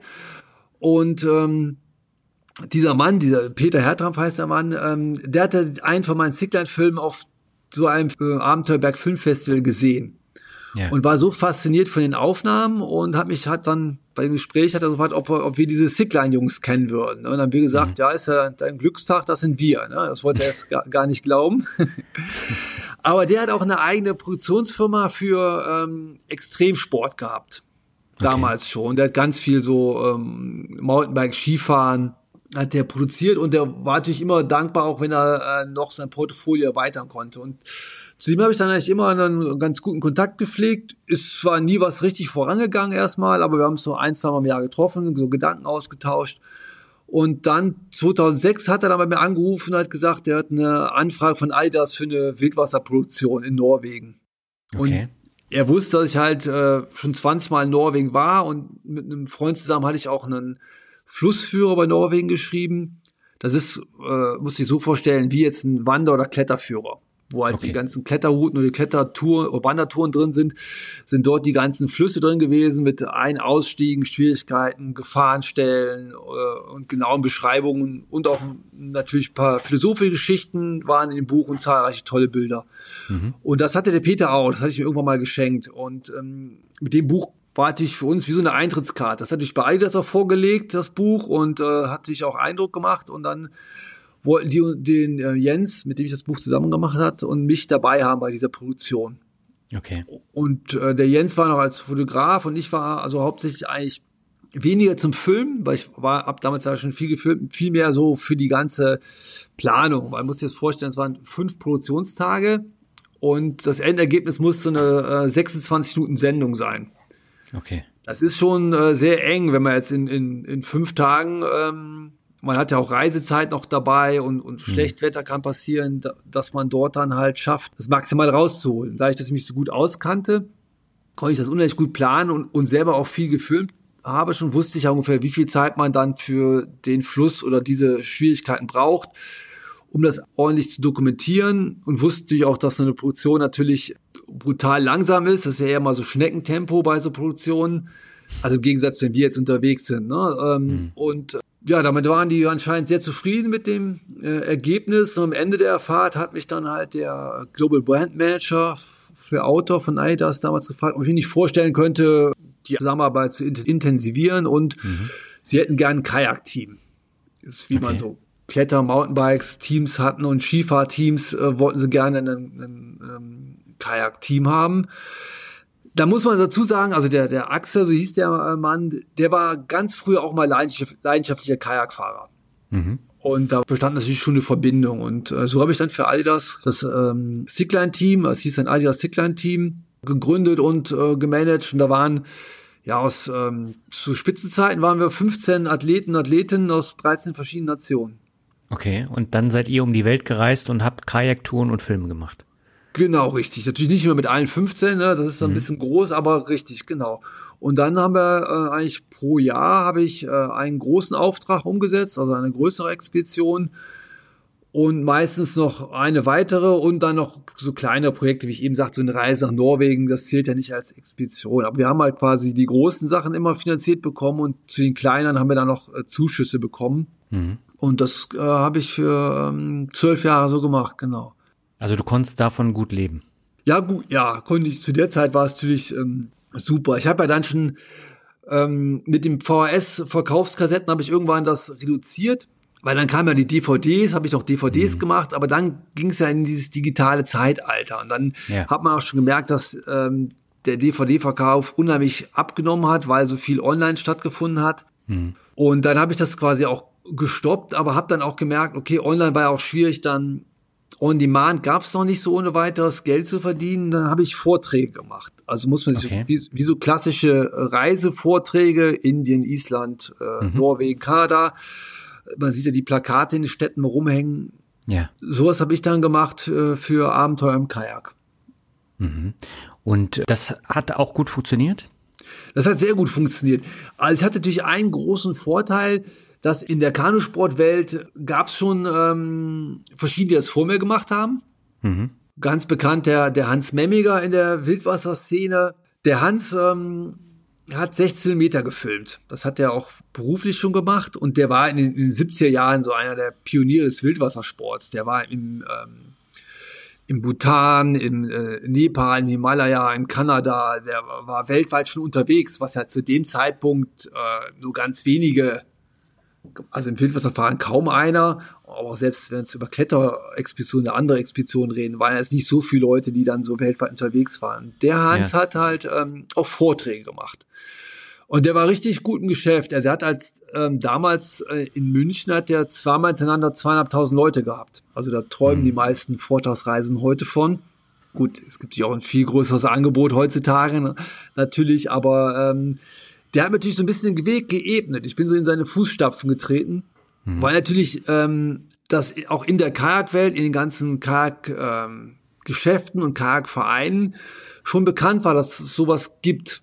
Und so war natürlich für mich einfach, die zu kontaktieren und zu fragen, ob sie einen Vortrag ausrichten wollten. Ich brauchte ja gar nicht groß erklären, was ein Vortrag ist. Ja. wie das funktioniert, weil die das schon kannten mit dem Hans. Ging es mhm. eher darum, dass ich denen mein Thema halt dann äh, schmackhaft machen musste. Und das hat das so parallel, davon konnte ich auch schon ganz gut leben. Ne? Das hat so gepasst. Wobei sich immer die Frage stellt, was braucht man zum Leben? Ne? Da habe ich ja eben schon mal äh, gesagt, diese, dass ja. man immer mehr haben möchte. Ne? Wenn man es schafft, sich von den Gedanken frei zu machen, stellt man fest, man braucht gar nicht so viel. Mhm. Und man braucht gar nicht so viel Geld natürlich dann, um, um zufrieden, glücklich zu leben. Und dann kam natürlich noch Eidas und Top. Das war natürlich dann ähm, sehr, sehr angenehm fürs Konto auch, um sich ein bisschen gesund zu stoßen. Ja, Adidas hat ja nach einigen Jahren das Projekt dann nicht mehr fortgeführt. Du bist Vater geworden und deine Prioritäten haben sich auch geändert. Wie hast du danach dann dein Geld verdient? Nur mit Vorträgen oder gab es da noch andere Sachen? Nee, also genau. Ich, also es war so, dass ähm, ich habe ja dann für Adidas auch noch die ähm, äh, Extremkarg-Weltmeisterschaft gegründet, was mhm. auch über zehn Jahre lief. Also, das war ein ähm, Riesen-Event zusammen mit einer Agentur äh, habe ich das dann äh, umgesetzt. Irgendwann hat man aber gemerkt, der, der Axel war ja auch schon so in, in einem äh, fortgeschrittenen Alter, wo es klar war, der wird irgendwann in Ruhestand gehen. Ja. Kamen auch schon die ersten Grabenkämpfe, wie es halt in so Firmen ist, um so Posten. Und äh, man hat schon gemerkt, wenn der Axel weg ist, wird es wahrscheinlich Kajakfahren nicht mehr geben. Da kommt ein mhm. neuer Chef, äh, meist auch eine neue Strategie. Und irgendwie haben die, äh, was auch eine, ähm, ja, eigentlich eine leidige Erfahrung war in meinem Leben, oft, wenn dann so Wechsel stattfinden. Ich habe es mal so gesagt, also ist nicht, dass das grundsätzlich immer so passiert, aber wenn ein neuer Löwe ins Haus kommt, wird das mal alles, was vorher da war, totgebissen und alles neu gemacht. Mhm. Hat ja auch Vorteile, alte Strukturen zu verändern. Ne? Manche Sachen sind ja auch eingefahren, aber ich fand es immer so erschreckend, dass halt, das war immer so radikal. Ja. So, äh, man hat auch nicht das Gute mitgenommen, was es gab, sondern es wurde alles umgewälzt. Ne? Mhm. Und da war halt auch so, dass ähm, neue Strategie und äh, der hatte gar kein ähm, Gespür irgendwie für Wassersportarten und so wurden erst alle Wassersportarten sind dann quasi bei Adidas Auto auch rausgeflogen und auch einige andere Randsportarten. Mhm. So, aber es ist, ist ein ganz normales äh, Prozess in den ganzen Firmen. Ich habe auch schon mal mit Nike, die waren auch mal im Outdoor-Bereich tätig. Das weiß eigentlich kaum einmal. Die hieß, das hieß damals ACG, diese äh, Marke, die sie auf dem Markt hatten. Mit denen hatte ich auch schon mal zusammengearbeitet, vor Adidas noch. Und es ist ja immer das Gleiche. So äh, meistens waren es so drei Jahre, dann war alles wieder ähm, neu. Mhm. Bei das hat ja dann tatsächlich, was ja auch ungewöhnlich ist, äh, ich, äh, zwölf Jahre habe ich ja mit denen zusammengearbeitet. Das gibt's ja, ja, wenn man ehrlich ist, äh, selten in der heutigen Zeit in, in gerade an solchen Bereichen von Marketing auch. Mhm. Ich hatte auch andere Firmen, in einer Fahrradfirma, da hatte ich in vier Jahren äh, verschiedene, in vier Jahren hat viermal der Marketingdirektor gewechselt, hatte ich viermal jedes Jahr einen neuen Ansprechpartner. Also da ist es natürlich schwierig, dann die Projekte dann auch umzusetzen. Ja, ja, genau, ja, auf alle Fälle. Das war vor allem zu dem, was ich eben mal so erzählt hatte, was dann immer meistens passiert, wenn jemand Neues kommt. Ja. Aber dann ist Alias ausgestiegen und klar, die, der Vertrag ist ausgelaufen, auch von allen die äh, Sportler und Sportlerinnen aus dem Team und Verträge wurden nicht verlängert, dann war das quasi Geschichte. Und aber ich hatte dann ähm, auch aus der Kartindustrie ähm, hat natürlich dann auch ähm, was geleistet, auch eine, einen Namen aufgebaut und habe dann dort auch ganz gute Partner gefunden, die mich auch äh, finanziell gut unterstützt haben. Auch für Expeditionen. Auch für Expeditionen. Klar, ich brauchte auch nicht mehr so viel Geld. Bei Adidas war ja auch immer dieses äh, Fokusthema Fernsehen. Mhm. Hm, da musste ich dann natürlich auch ganz anders planen, äh, weil es musste ja immer äh, am Ende dieser Touren eigentlich eine, eine Fernsehproduktion, 26 Minuten Sendung entstehen. Das ist natürlich eine ganz andere Liga, als wenn ich jetzt einen, einen Vortrag plane, mein eigenes äh, Programm und äh, meistens habe ich dann auch immer nur meine Aufnahmen ans Fernsehen verkauft. Ja. Also ich war, ich war jetzt zum Beispiel äh, elfmal hintereinander bei Stern TV. Das hat okay. äh, ich glaube noch kein anderer Extremsportler geschafft. ich ein bisschen, an, ein bisschen angeben hier. das ist ja schon eine Leistung. Äh, wie kann ich mir denn äh, so eine Expedition vorstellen? Also ihr wart dann äh, fünf bis zehn Leute, seid dann irgendwo hingefahren und äh, seid dann die Flüsse runtergefahren und äh, du hast äh, gefilmt parallel dazu. Genau, es ist äh, ein bisschen kurz umschrieben. ja. Natürlich, wir waren in dem Team so, ich habe dann ähm, mir immer jemand auch mit zusammen das organisiert. Meistens haben die dann die eigentlich Planung am Fluss geleistet. Mhm. Äh, also wie viele Tage man ist unterwegs, wie ähm, muss man wo vielleicht umtragen oder muss man dann mal einen Tag irgendwie was umlaufen, mit dem reinlaufen, zum Fluss hinkommen. Und ich habe die ganze Logistik immer organisiert, ähm, okay. also hauptsächlich die Kohle rangeschafft und auch dann die Reise geplant, die, die Transport in den Ländern, die Logistik. Wir hatten auch Sachen, wo wir mit dem Helikopter wohin geflogen werden mussten und die ganzen Papiere und Genehmigungen, das habe ich mir geplant, weil, weil alles hätte ich es auch nicht leisten können. Mhm. Und ähm, bin dann auch manchmal, weil wir dann noch zu zweit die gefilmt haben, weil oft waren auch Freunde von mir mit, die auch äh, sehr interessiert waren an, an den Medium-Filmen und die haben dann äh, einfach mitgefilmt. Und dann mhm. ist so am Fluss, klar, man fährt an den Fluss und äh, man muss sich das so vorstellen, im Wildwasser, sobald man nicht mehr erkennen kann aus dem Kajak, wie es weitergeht, ja. Und auch wenn man jetzt, man schaut ja in die Ferne und sieht ja, wie ein Flussverlauf ist, ob der sich langsam vielleicht in eine tiefe Schlucht eingräbt wo dann nachher auch unter Umständen senkrechte Felswände links und rechts sein können, was dann ja bedeuten kann, dass man unter Umständen gar nicht mehr anhalten kann oder auch umtragen kann im Fluss, weil es, mhm. äh, man sagt dazu klamm, wenn links und rechts aus dem Wasser Felsen hochgehen, äh, tut man sich halt schwer anzuhalten oder auch rauszuklettern. Wenn jetzt eine Schwierigkeit kommt, die ähm, ja nicht zu bewältigen ist oder auch zu gefährlich ist, und dann steigt man natürlich aus um mhm. sich einen Überblick zu verschaffen. Das äh, funktioniert so. In so einem Team meistens steigt einer kurz aus und man, es reicht manchmal schon, wenn man ein paar Meter hochläuft, nach Fluss abschaut, um dann das zu beurteilen können.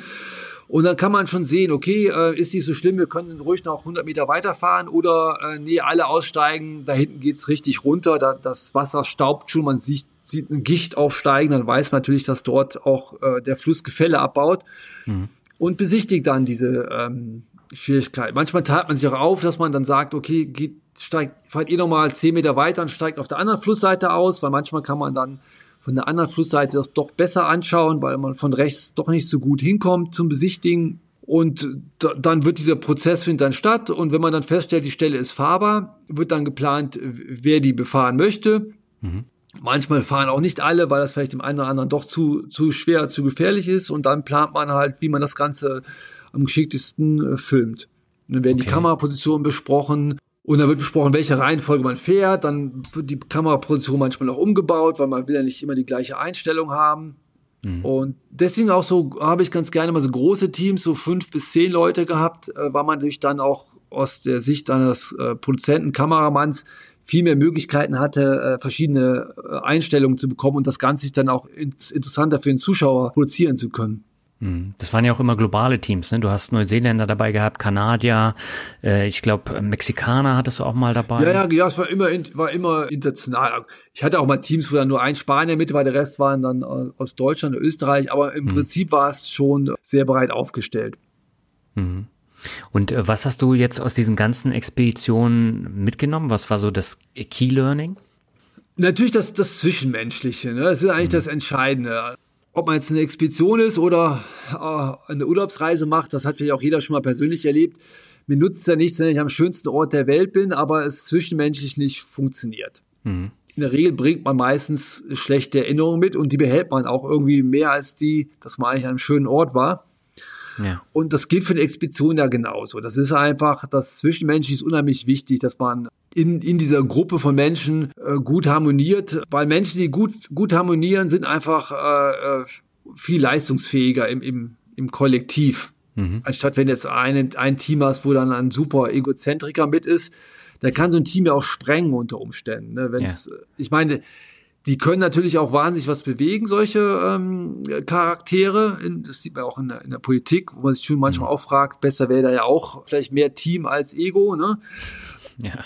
Ja, nee, so, so die, ich habe im Prinzip keine Ahnung vom politischen Geschäft, aber wenn man jetzt den, bei den Reden zuhört, merkt man ja manchmal schon, okay, jetzt hat das Gefühl, es geht jetzt mehr um das Ego als um die Sache. Ne? Mhm. Und ähm, das ist bei solchen Sachen ja genauso. Und da ist halt ganz wichtig, dass man natürlich auch guckt, dass man Egos, man braucht starke Egos, aber auch starke Egos, die halt ähm, für das Team, für das Kollektiv da sind. Ne, die jetzt ja. nicht ihr Ego über alles stellen. Die brauchen auch Platz natürlich. Das ist schon so ein bisschen so Balanceakt. Den habe ich dann, muss ich sagen, so zu 85, 90 Prozent immer gut hinbekommen. Hm. Gab es denn auch mal Situationen, die sehr haarig waren oder ist das alles glimpflich ausgegangen? Ist bei mir immer glimpflich ausgegangen. Haarige Situationen mhm. gab es natürlich schon, aber äh, zum Glück nie mit einem ähm, traurigen Ende. Also ich habe selber, war bei keiner Reise dabei, wo jemand mal äh, tödlich verunglückt ist, was ja mhm. durchaus auch äh, bei anderen Sachen schon mal passiert. Ne? Ja. Gerade auch beim Höhenbergsteigen ähm, gehört das ja fast zum Geschäft dazu. Mhm. Ähm, und da hatte ich es glücklicherweise nicht erlebt. Ich hatte selber mal eine, eine brenzliche, brenzliche Situation erlebt, wo es hätte auch vor, vorbei sein können. Mhm. Das, in meinem Buch ist ja auch so ein ähm, Abschnitt, der heißt so noch nicht mehr, der Tod ist schlimm. ja.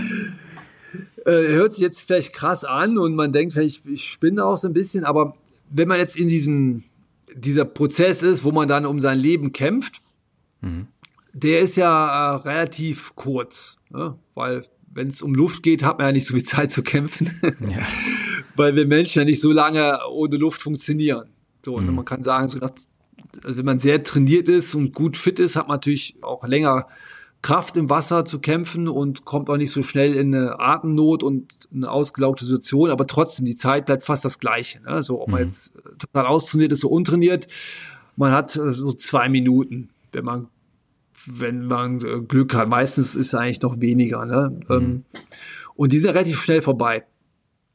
Und ich war in so, und mein Unfall, beinahe Unfall war auch ähm, rückblickend betrachtet einfach eine, eine Aneinanderreihung von schweren Fehlern, die wir gemacht haben. Mhm. Also ich war mit einem Freund unterwegs, wir wollten äh, Kurzurlaub im Schwarzwald machen. Auch. Mittelgebirge in Deutschland, was ganz selten nur Wasser hat. Und da muss man halt, wenn das dort Wasser ist, muss man dann ins Auto steigen, losfahren. Mhm. Und das haben wir auch gemacht. Und auf dem Weg dahin sind wir noch an einem Wildfluss vorbeigekommen, den wir gedacht haben, okay, den fahren wir jetzt noch schnell. Das ist eine kurze Strecke. Eistobel heißt der im Allgäu. Mhm. Und es war schon ähm, eigentlich ja 16 Uhr, als wir eingestiegen sind im Winter. Also da beginnt ja schon die Dämmerung und zwar klar, wenn wir werden den Fluss gerade noch so fahren können, bevor es dunkel ist. Ja. Der Fluss hatte eigentlich sehr viel Wasser, also jetzt nicht so ein Wasserstand, wo unfahrbar ist, aber schon einen erhöhten Wasserstand und die Schwierigkeiten im Wildwasser muss ich so vorstellen, die verändern sich natürlich, wenn ein Fluss mehr Wasser hat. Mhm. In der Regel wird er auch schwerer, weil natürlich einfach viel mehr Druck und Wasserkraft äh, dort ist und der Fluss viel schneller ist. Also alles ist viel schneller, man muss viel schneller reagieren, man braucht viel mehr Kraft und dadurch wird er auch, auch schwerer dann mhm. und auch in Umständen gefährlicher. Und wir kannten den Fluss, das ist natürlich einerseits gut, aber andererseits natürlich auch, alles, was man kennt, ist man nicht mehr so konzentriert. So, und dann sind wir halt losgefahren und haben das auch zügig gemacht und sind an eine Stelle gekommen, ähm, wir haben es ja so gemacht, um Zeit zu sparen, dass immer nur einer schnell aussteigt, um zu gucken, ob jetzt kein Holz, das ist zum Beispiel auch eine Gefahr bei äh, kleinen Flüssen, die äh, sehr viel Wasser führen, dass dort Treibholz mitgespült wird und sich irgendwo verklemmt. Da muss man natürlich, sobald man das nicht sieht, wie es weitergeht, schnell aussteigen. Und so ist mal einer schnell ausgestiegen, hat geguckt und hat dann die Linie angesagt. Und mein Freund hat das nicht genau eingesehen und ich bin dann hm, in so ein, konnte das nicht so genau einsehen, in so einen Spalt reingerutscht, den er gar nicht gesehen hatte. Und dieser Wasserwalze, so nennt man das, ist wie so eine Waschmaschine, du dir das vorstellen. Mhm. Da wird man dann durchgemängelt, ähm, weiß nicht, wo oben und unten ist. Der einzige Unterschied im Wildfluss ist so, dass dort meistens ein Ablauf ist, so nennen wir das. Den gibt's der okay. Waschmaschine auch, ne? Das Wasser muss ja ablaufen, aber da passt ja. dann die, passt da keine Wäsche durch, ne? Mhm. So, und im Wildwasser ist so, ähm, dass dann schon meistens der Ablauf aus so einer Wasserwalze groß genug ist, dass man dort auch als äh, Mensch irgendwie durchkommt. Mhm. Und ich war in dieser Walze gefangen und habe dann auch dann dagegen angekämpft, aber irgendwann habe ich gemerkt, oh, dass das, das nicht schaffen werde. Und dann kommt natürlich dieser, dieser Gedanke auf einmal, war es das jetzt? Ne, ist ja mhm. logisch. Ne? Man, irgendwann merkt man, okay, es, ich habe jetzt das nicht mehr unter Kontrolle und die Luft wird auch dünn. Mhm. Und dann kam aber, ähm, um jetzt nochmal zurückzukommen, nicht mehr Tod ist schlimm, ähm, auf einmal totale Entspannung und Ruhe in mir rein. Auch so diese, das war fast schon so eine Gesch Anspannung auf den Moment, was jetzt passiert. Hm. Ist nicht, dass ich äh, todessüchtig bin, aber das ist ja schon, glaube ich, so für uns Menschen, äh, wir wissen ja eigentlich, was passiert. Was ja. wir, no, klar, wir wissen, dass wir irgendwie nicht mehr da sind, aber wir wissen ja nicht wirklich, was passiert. Man hat, hat auch viel gehört über weißes Licht, weißen Tunnel oder das Leben rauscht an einem vorbei von Menschen, die schon mal ähm, äh, NATO-Erfahrung hatten oder auch wieder zurückgeholt worden sind. Und äh, ich war halt so kurz davor, wo ich gemerkt habe, okay, jetzt wird irgendwas passieren. Und das war eigentlich, äh, ich war total ruhig. Also ich hatte dann keine Angst mehr. Ich hatte vorher natürlich, klar, habe ich um mein Leben gekämpft, aber dann ähm, war auf einmal eine totale Entspannung, weil das auf einmal so war, dann, gut, dann ist es jetzt so. Weil mhm. äh, ist schade, aber ähm, jetzt schauen wir mal, was passiert. Aber durch diese Entspanntheit bin ich wahrscheinlich dann auch in die sogenannte Unterströmung gekommen, die einem aus so einer Wasserwalze ähm, dann herausziehen kann, weil man nicht nach oben kämpft, sondern man muss, das ist ein bisschen paradox zu verstehen, aber grundsätzlich bei so den Wasserwalzen, äh, der, der Ausweg ist unten, nicht oben. Okay. Also man kommt nach oben nicht raus, ne, weil mhm. das Wasser oben sich immer dreht. Man muss unten, wo es dunkel ist, ganz dunkel, dort muss man irgendwie hintauchen oder hinkommen. Und dort ist das Wasser, was abläuft. Und diese, in diesen Ablauf bin ich dann reingekommen. Wahrscheinlich, weil ich dann auch losgelassen habe und entspannt war. Und dann bin ich aufgetaucht und mein, mein Freund war auch schon neben mir, um äh, mir zu helfen. Und dann, ja, habe ich Glück gehabt. Mhm. Machst du denn heute noch äh, solche Expeditionen oder nur noch kleinere Touren? Du hast ja gesagt, du bist jetzt 52. Irgendwann hat man dann auch andere Prioritäten, oder? Ja, natürlich hat man andere, andere Prioritäten, auch schöne Prioritäten. Ne? Ist natürlich mhm. äh, ist was Wunderschönes mit den Kindern. Aber ich mache natürlich immer noch Expeditionen. So ist ja auch dann ähm, natürlich mein Beruf geworden. Ja. Ich, also ich arbeite auch als Kameramann, mache immer andere Sachen, aber meine Vortragsreihe und das Ganze ist schon noch äh, sicherlich so 70 äh, bis 80 Prozent meines Hauptumsatzes, den ich damit verdiene. Das wird sich wahrscheinlich noch ein bisschen verändern. Mhm. Aber ich, das mache ich schon lange. Ich plane eigentlich, also seit 2017 hatte ich meine letzte ähm, richtig krasse Expedition, wo ich auch gemerkt habe, wir haben eigentlich nicht so immer die Kontrolle gehabt über dem, was wir dort gemacht haben. Ja. Das war in Tadschikistan, im Pamirgebirge. Und äh, solche Situationen wollte ich eigentlich nicht mehr haben, so wo ich dann doch noch äh, gewisse große Ungewissheit da ist, was was einen erwartet. Deswegen mhm. plane ich eigentlich nur Sachen, wo ich eigentlich ziemlich sicher bin, was was uns erwartet und ähm, ob das möglich ist. Das sind ja meistens dann auch keine Erstbefahrungen mehr, auch keine langen Fluss, die man erst befährt, sondern eher natürlich Zweit- oder Drittbefahrungen. Ja. Und ähm, du hast ja das Buch Sick Lifeline äh, eben auch schon erwähnt.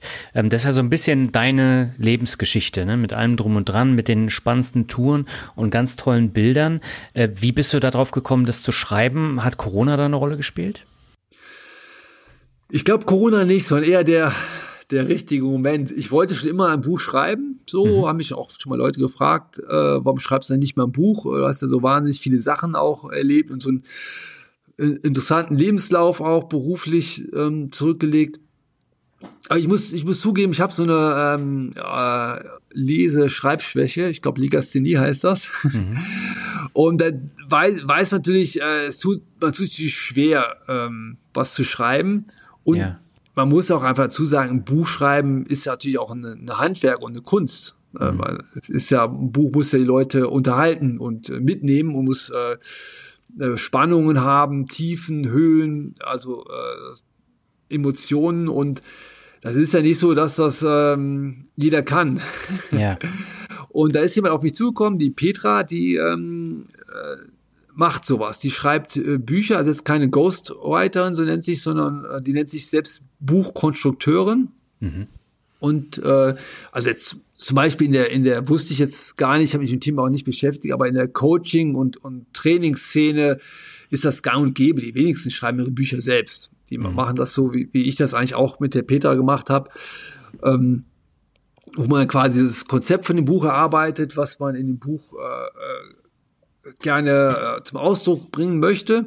Mhm. Und äh, das war ganz interessant. Dann diese, äh, hat man so einen Workshop gemacht und haben wir uns dann äh, ähm, zu meinen ganzen Reisen ausgetauscht und was man dort dann halt für Themen macht. In meinem Buch geht's ja nicht nur um diese Wildwasserexpeditionen, sondern geht's ja auch viel, wo wir ich jetzt auch bei den Podcasts heute schon gesprochen haben, über meinen beruflichen Werdegang, über, genau. über Team, Teambildung, über Motivation ähm, und, und wie man was erreichen kann. Und das, das Wildwasserfahren, die Expedition ist ja mehr so ein bisschen der rote Faden und an diesen einzelnen Reisen gibt es ja immer so ein Thema, was dann dort ähm, das aufgreift. Mhm. Und so war das Konzept. Und dann haben wir dazu halt, musste ich mir Gedanken machen, äh, welche Expedition zu welchem Thema passt. Mhm. Und ähm, Dort haben wir dann so Interview-Sessions gemacht und ich habe natürlich auch unheimlichen Fundus an Filmen, die hat die Petra auch sich alle reingezogen dann. Aber sie fährt selber auch Kajak, ne? Das muss man sie fährt selber auch Kajak, genau. Das hat das natürlich auch vereinfacht natürlich. Und ähm, dann haben wir das Buch quasi an einen Verlag gebracht und ähm, ja, so ist das dann äh, entstanden. Mhm. Also ich habe es sehr gerne gelesen und äh, ich finde die Bilder auch echt spektakulär und ist eine wunderbare Ergänzung dann zu dem Text und äh, deswegen habe ich mich auch sehr auf das Interview gefreut. Ja, ich, also, dass ich kurz noch nachlegen darf. Also erstmal vielen Dank natürlich, das freut mhm. mich. Also erst einmal möchte ich auch an den Fotografen äh, bedanken. Ich habe natürlich einen unheimlichen Luxus gehabt. Wer kann das schon bei seinem Buch, dass er auf 20 Fotografen zurückgreifen kann? Ja. Und und die, die Hauptbilder von, also die, die meisten Bilder, die da drin sind von den Fotografen, das ist jetzt eine Handvoll, das sind auch Profis. Ja, das, die Restbilder sind dann auch von Leuten, die gelegentlich fotografieren, aber der Großteil von Leuten einfach, die auch das Fotografiehandwerk natürlich und die Kunst verstehen. Mhm. Und äh, das ist natürlich ein unheimlicher Mehrwert äh, für so, so ein Buch, ähm, dass man auf so einen Fundus zurückgreifen kann. Und jetzt nochmal zurückzukommen zu der Buchkonstruktion, zu Petra. Also die hat das auch fast so geschrieben, ähm, oder sie hat es so geschrieben, als ich es gelesen habe, ich gedacht habe, Mann, das könnte ich fast selbst geschrieben haben. okay. Ich weiß nicht, ob ich das jetzt sagen darf, ob so ein Buch nicht selbst geschrieben hat, aber ich glaube, ich habe es dir eben erklärt, wie das bei vielen Büchern funktioniert. Ja. Die wenigsten geben vielleicht zu, dass sie es gar nicht wirklich selbst geschrieben haben, aber ich habe da kein Problem mit. Und ähm, es geht ja um die, um die Geschichte, die dort erzählt genau. wird. Und das fand ich schon äh, sehr beeindruckend. Mhm. Aber äh, sind da auch Bilder von dir mit dabei? Weniger. Ich habe natürlich mehr ähm, äh, Film. Ich, äh, mein, meine äh, große Fähigkeit ist ja auch das äh, bewegte Bild. Mhm. Und ich habe auch manchmal fotografiert, aber jetzt, ich, hm, ich weiß gar nicht, ob es fünf Bilder sind. Es sind, glaube ich, sind es äh, 150 Bilder sind es, glaube ich, in der, in der Summe. Mhm. Und äh, da sind dann fünf Bilder von mir. okay. Ja, das geht ja auch äh, ganz lange zurück, also zu deinen Anfängen als, als Jugendlicher im Kanu und äh, da sind ja auch noch alte Bilder dabei. Ja, die sind natürlich von, meiner Mutter. Die hat mhm. tatsächlich mhm. auch damals mal so eine Zeit lang äh, fotografiert. Und das war natürlich so auch ein Segen im Nachhinein, dass es die Bilder gab. Mhm. Du hast ja eben gesagt, äh, es hat sich jetzt unheimlich viel geändert. Auch das Thema DVDs äh, gibt's nicht mehr. Das Thema Vorträge kam ja dann äh, stattdessen. Jetzt ist Streaming, YouTube ist ein großes Thema. Ähm, welche Ziele hast du dir denn jetzt für die kommenden Jahre gesetzt, um auch mit der Zeit zu gehen und um weiterhin Geld zu verdienen? Ja, schon noch das Vortragsthema. Ich bin hm. mir ähm, 100% sicher, dass die Leute noch gerne aus dem Haus gehen. Und so ein Live-Vortrag besteht ja aus verschiedenen Komponenten. Natürlich einmal diese große Leinwand, äh, wo ja. man dann, also man hat ja, äh, ich sag's mal, Zucker für die Augen, also ein, ein sehr schönes visuelles Erlebnis. Ja. Dann bekommt man natürlich dann den, den, den Vortrag, ähm, ein paar philosophische Inhalte, oh, oh, auch durchaus zum Nachdenken, zum Schmunzeln. Das Ganze ist ja auch, ähm, soll ja unterhaltsam sein. Also es ist, glaube ich, weniger ernst als jetzt den Podcast, den wir heute geführt haben, wo wir auch mal ein bisschen ernstere Themen hatten. Das gibt es beim Vortrag eigentlich eher selten dann. Ja. Und dass man zusammenkommt mit anderen Menschen. Ne, so mhm. man, dann entstehen ja auch, äh, man tauscht sich aus, äh, man plant ja vielleicht auch, auch so, vielleicht soll man auch noch mal irgendwas machen, lass uns mal wieder treffen, dass wir was planen können, um irgendein Abenteuer ähm, muss ja jetzt nicht so eine Expedition sein, das machen natürlich die wenigsten, aber es gibt ja auch durchaus kleine ähm, Abenteuer und schöne Erlebnisse, die man vor der Haustür erleben kann. Mhm. Ich glaube, deswegen kommen die Leute gerne dahin, weil man sich einfach austauschen kann. Ja. Und das heißt, du planst jetzt weiter noch, noch kleinere Expeditionen neben den Vorträgen? Genau, richtig, ja. Ich, es gibt noch so viele Themen, die ich bearbeiten kann. Äh, ich werde vielleicht irgendwann natürlich von diesem extremen Wildwasser weggehen, aber da ist schon so, dass ich immer wieder mal noch ein paar Jungs ähm, begleiten kann. Das mache ich mhm. ja jetzt auch schon, wo ich dann auch zumindest ähm, kurz bei meinem Vortrag noch dieses extreme Wildwasser auch äh, thematisieren kann. Aber es gibt ja so viele Möglichkeiten, mit dem Kajak zu reisen. Ob es jetzt äh, Wandertouren sind in Mecklenburg-Vorpommern auf der Seenplatten, auf den Masuren oder in, in Schweden. Ähm, oder auch mit dem Seekajak um, um England drumherum äh, gibt es einige Projekte, die ich gerne machen würde. Norwegische Küste, mhm. äh, Kroatien, Italien. Also gibt genug Themen, die ich da noch äh, offen habe, die auch jetzt vielleicht nicht dieses Hardcore-Extreme ist, aber immer noch auch Wildwasser ist, was die meisten, glaube ich, auch äh, ausreichend beeindruckend wird. okay, ich wünsche auf jeden Fall alles Gute dafür und ich würde sagen, wir kommen zum Abschluss zum Word Shuffle. Ich nenne die Begriffe, du sagst einfach, was dir dazu einfällt. Und äh, beginnen möchte ich mit einem Land, was ich sehr faszinierend fand in deinem Buch, äh, Grönland. Wärmer als man denkt. okay, aber das ist auch schon ein spezielles Land, ne? Auch mit diesen kleinen äh, Dörfern und Städten da. Ja, es, das Interessante ist ja, dass man die ganze Versorgung dort ja nicht ähm, per Straße funktioniert, sondern übers Wasser. Ja. Und meistens mit, es gibt, gibt dort Fähren, die von Dorf zu Dorf fahren, aber ähm, die kleinen Dörfer haben, da hat ja jeder ein Motorboot. Wie bei uns ein Auto hat, haben die, die dort leben, alle ein Motorboot, um äh, von A nach B zu kommen. Mhm. Ja. Äh, kommen wir zum nächsten Begriff. Wir haben kurz schon mal drüber gesprochen, fremde Kulturen. Weiterbildung. Mhm. Was war so das, das Learning, was du da mitgenommen hast, gerade aus so spezielleren Ländern? Dass wir Menschen eigentlich alle gerne frei sein würden. Ist das überall so? Ja, also ich war zum Beispiel in Pakistan, mhm. äh, habe ich dann mal mit einem äh, jungen Mann äh, so Kontakt gehabt und habe ihn so dann gefragt, ob, ob wir auch mal offen reden können, so, ne? Mhm. Wo er eigentlich leben würde, ob er eigentlich eher so ein westliches Leben, was er aus, aus dem Fernsehen kennt, hätte oder hier, wie er jetzt hier so lebt. Er hat gesagt, er würde sofort abhauen wenn er könnte. Oder wird einfach diese, also die, der ist ja jeden, ähm, jeden Freitag, wenn Moschee ist, sagt er, ähm, da wird er nur gegen den Westen gehetzt. Also, man gibt's bei uns ja auch Hetze und Wut, ne? Das ist halt ja. halt immer das Gegenteil von Freiheit, ne? So ja. und Einschränkung. Und eigentlich möchte, glaube ich, jeder Mensch frei sein. Hm, ja. Der nächste Begriff ist Indonesien. Oh, das war heiß. heiß und anstrengend. Es war, ähm, ich war auf Sumatra mhm. und es war schon wild. Also Sumatra ist schon wild. Habe ich schon ein paar echt wilde Zeitgenossen kennengelernt. Aber auch unheimlich äh, äh gastfreundlich und ja, war sehr, sehr interessant. Da habe ich auch einen, ähm, einen Deutschen kennengelernt, der dort ausgewandert ist. Der ist Halim, der ist leider verstorben das war schon echt ein äh, verrückter Vogel, aber total liebenswerter Mensch. Ja, da berichtest du ja auch im Buch drüber. Und was mir da noch hängen geblieben ist, war diese Welle, die dann nachmittags auf einmal kam und ihr völlig unvorbereitet wart. Na, das ist halt so, in, in den äh, ähm, Tropen, da kann es natürlich äh, wahnsinnig regnen. Mhm. Auch ein bisschen weiter weg, wo man, man sitzt selber im Trocknen und, und fünf Kilometer weiter geht die Welt unter und ist jetzt auch in Deutschland ja auch schon passiert, jetzt im Ahrtal, dann kommt da einfach eine Flutwelle an, äh, die alles mit sich reißt. Und ja. wenn man natürlich dann auf dem Fluss ist, äh, braucht man nicht erklären, was passiert. Mhm. Und wir hatten dann wirklich Glück, dass die Einheimischen da, wir waren an einer Stelle, wo dann mal wieder ähm, äh, eine Brücke war, wo Menschen waren, die haben alle gesagt, wir sollten jetzt hier langsam mal vom Fluss kommen, hoch zur Straße, äh, weil hier gleich eine Flutwelle kommen wird. Mhm. Und wir haben gesagt, ja, okay, dann, und als wir oben an der Straße langlaufen, kamen die angeschossen. Haben wir alle gesagt, du, haben wir echt Glück gehabt. Also wenn wir jetzt nicht, wenn wir bei dem Schluss nicht diese Menschen getroffen hätten, sondern auch irgendwo in einem anderen Abschnitt gewesen wären, in der Schlucht, ähm, wäre das sehr gefährlich geworden. Mhm. Der nächste Begriff ist Führung. Lass nie ein Ego zu, was Größeres als deins. das war so dein Motto. Nein, das ist ja, das ist jetzt Ironie. Ähm, auch Freiraum lassen. Jedes Ego braucht seinen Freiraum. Hm. Ja. Der nächste Begriff, da fand ich die Bilder wirklich spektakulär. Rio Agua Azul. Ja, ist schon ein bisschen paradiesisch natürlich, der Rio Agua Azul, so diese, hm. äh, äh gerade, was sagt, diese Bilder, diese äh, Farben, aber auch die äh, Leichtigkeit in Mexiko. Das war auch ganz interessant. Wir waren da in dem äh, Gebiet, das heißt äh, ähm, Zapatisten mhm. äh, leben dort. Das, das ist eine Gruppe von Menschen, die unabhängig sein wollten von Mexiko. Gab es auch schwere ähm, militärische Auseinandersetzungen.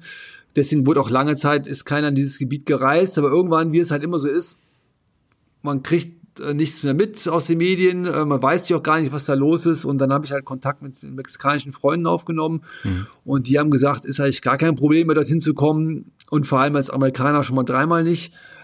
Weil die, die ähm, amerikanische Regierung hat ja damals dort auch ähm, die äh, mexikanische Regierung unterstützt, glaube ich, im Kampf gegen Zapatisten. Ja. Und ähm, dadurch äh, war es gar kein Problem. Aber wir haben tatsächlich auch welche getroffen. Die haben ja so ein bestimmtes ähm, Outfit mit so einem Stirnband und so einer Maske. Und auf einmal standen so zehn so Typen am Fluss. War so ein bisschen unheimlich, aber die haben euch oh, nur geguckt, was wir da machen. okay. Dann kommen wir zum letzten Begriff, das ist Mut. Mut. Prüfe immer deine Motivation für deinen Mut. Mhm. Also was ist der, äh, das sage ich oft so, ähm, warum bin ich jetzt mutig? Ja. Habe ich die richtige Motivation oder ist es äh, die falsche? Also die falsche könnte sein, dass man zum Beispiel was mehr für macht, um Aufmerksamkeit zu bekommen für sein Ego, mhm. anstatt dass man es für sich persönlich macht. Ja. Hat sich das bei dir über die Jahre geändert? Ja, natürlich. Also als äh, in jungen Jahren jugendliche Unsterblichkeit, äh, zu viel Testosteron, mhm. da ist man natürlich schon, äh, macht man auch Sachen, die macht man für den Ruf und für die Referenz. Ja. Ich habe das gemacht. Ich will jetzt, äh, ähm, muss das zurückrudern. Das äh, Mann ist ja immer eine Verallgemeinerung, das trifft sich nicht auf jeden zu, aber ich habe das so gemacht und mhm. äh, kann nur jedem empfehlen, ähm, dass das nicht unbedingt immer sinnvoll ist. okay. Naja, gerade, gerade im, im Wildwasser ist es natürlich wichtig, dass man da nicht übermütig wird. Natürlich nicht. Man ist natürlich eine Balance, ne, so gerade wenn es darum geht, jetzt Höchstleistung zu bringen. Man muss den Körper ja auch in einem gewissen Zustand äh, hochfahren, mhm. ähm, in hormonellen Zustand, damit das überhaupt auch so so klappt. Ne? Ähm, ja. Aber grundsätzlich ist manchmal besser, vielleicht äh, Nein zu sagen, anstatt äh, sich für eine Gruppe mitreißen zu lassen. Das ist ja. mutiger. Absolut. Olaf, ich wünsche dir alles Gute für die Zukunft und sag herzlichen Dank für das sehr interessante Interview. Ich danke dir, war meine Freude. Soweit das Interview mit Olaf Obsommer. Alle Links findest du im Blogartikel und in den Shownotes. Ich werde auch ein paar von den im Video erwähnten Filmen von Olaf dort verlinken. Schau doch dort mal rein, denn die Aufnahmen sind wirklich spektakulär. Wenn dir der Podcast gefällt, empfehle ihn gern weiter und bewerte ihn bei Spotify oder Apple Podcasts. Nur so erreicht mehr Mut zum Glück im undurchdringlichen Podcast-Dschungel eine deutlich höhere Sichtbarkeit. Ich danke dir herzlich im Voraus und wir hören uns im Dezember wieder. Dann habe ich eine etwas andere Geschichte für dich. Meine Leitung ging für die Weihnachtsfolge nach China und ich spreche mit meinem Interviewgast über seinen langen, wendungsreichen Weg zum Glück. Bis dahin wünsche ich dir alles Gute und sage ciao. Bis zum nächsten Mal.